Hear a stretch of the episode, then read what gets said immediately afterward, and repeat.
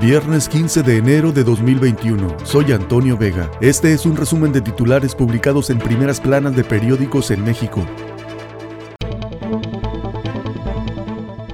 El Universal busca México hacer a un lado la iniciativa Mérida, pretende replantear su esquema de seguridad y poner en orden a agentes extranjeros que operan en el país. El mecanismo sí funciona, asegura Christopher Landau, embajador de Estados Unidos en México, que la unidad de inteligencia financiera presente las pruebas. Jorge Luis Lavalle, ex senador del PAN, pidió a la unidad de inteligencia financiera publicar los supuestos depósitos millonarios que le fueron detectados. Consideró que las acusaciones tienen tintes de persecución política. Pide INE a AMLO no tocar comicios en mañaneras. Consejo del Instituto discute hoy acuerdo para ordenarle que se abstenga de hacerlo. Proyecto de acuerdo del INE. Particularmente, hay que evitar la violación del derecho a la libertad del sufragio y los principios de imparcialidad, equidad y neutralidad. Hospitales del Valle de México cerca del colapso. La capital dispone solo de 5 de 62. En Estado de México, saturación llega al 100%.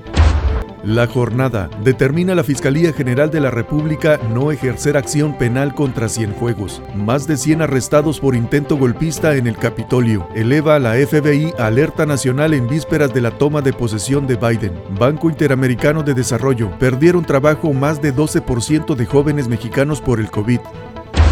Reforma. Reclama a Estados Unidos a 4T bloqueo energético. Lanzan alerta tres secretarios. Protestan por freno a inversiones privadas y fomentar monopolio de Pemex y CFE. Advierte Cloutier presión agrícola. La nueva secretaria de Economía, Tatiana Cloutier, advirtió que Estados Unidos cuestiona la política energética. México podría plantear su preocupación por las barreras a exportaciones agrícolas a ese país. Perdona Fiscalía General de la República a Cienfuegos. En Estados Unidos fue llevado en octubre pasado a la cárcel por narcotráfico y lavado de dinero. El gobierno de Andrés Manuel López Obrador lo repatrió para investigarlo a fondo y la Fiscalía General de la República lo perdonó. Rechazó México ayuda. Landau. El actual gobierno federal se ha negado a recibir equipos no intrusivos para el control de armas y no ha pedido la extradición de traficantes detenidos en Estados Unidos, reprochó el embajador de ese país en México, Christopher Landau. Quiere INE tapaboca para AMLO. El Instituto Nacional Electoral pretende poner al presidente Andrés Manuel López Obrador una lista de temas intocables en sus conferencias matutinas.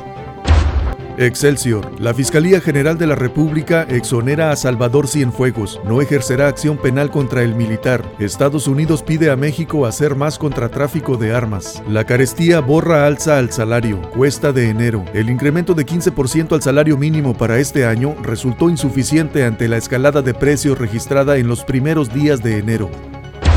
Milenio. Cero pruebas de narco contra Cienfuegos, dice Fiscalía General de la República. Ser prudente y olvidarse de la oposición, planea el INE para AMLO. El Heraldo. Acaparan 10 países 95% de las vacunas. Se trata de naciones poderosas que aplican millones de dosis a sus ciudadanos las 24 horas. El economista, México, al nivel de Uganda en apoyo fiscal por COVID-19, dice Fondo Monetario Internacional. Se ubican al fondo de una lista de 84 países. Invirtió apenas 1% de su Producto Interno Bruto en estímulos, mientras que otros, como Alemania, hasta 40%, revela un análisis de la calificadora Moody's. Darán estímulos a familias en Estados Unidos. El próximo presidente de Estados Unidos, Joe Biden, anunció el nuevo paquete de estímulos fiscales para apoyar la economía de las familias estadounidenses y combatir el COVID. El paquete consta de 1.9 billones de dólares. 160 mil millones de dólares serán usados en vacunas y pruebas para detectar al virus. Se entregarán cheques por 1.400 dólares a las familias estadounidenses. Suplemento por 400 dólares al seguro por desempleo. Darán 35 mil millones de dólares en préstamos a pymes. Consulta Mitofsky, el economista. Popularidad presidencial. Andrés Manuel López Obrador. Con un control de la comunicación de gobierno alrededor de la la aprobación sigue creciendo. En desacuerdo, 39.7. De acuerdo, 59.8.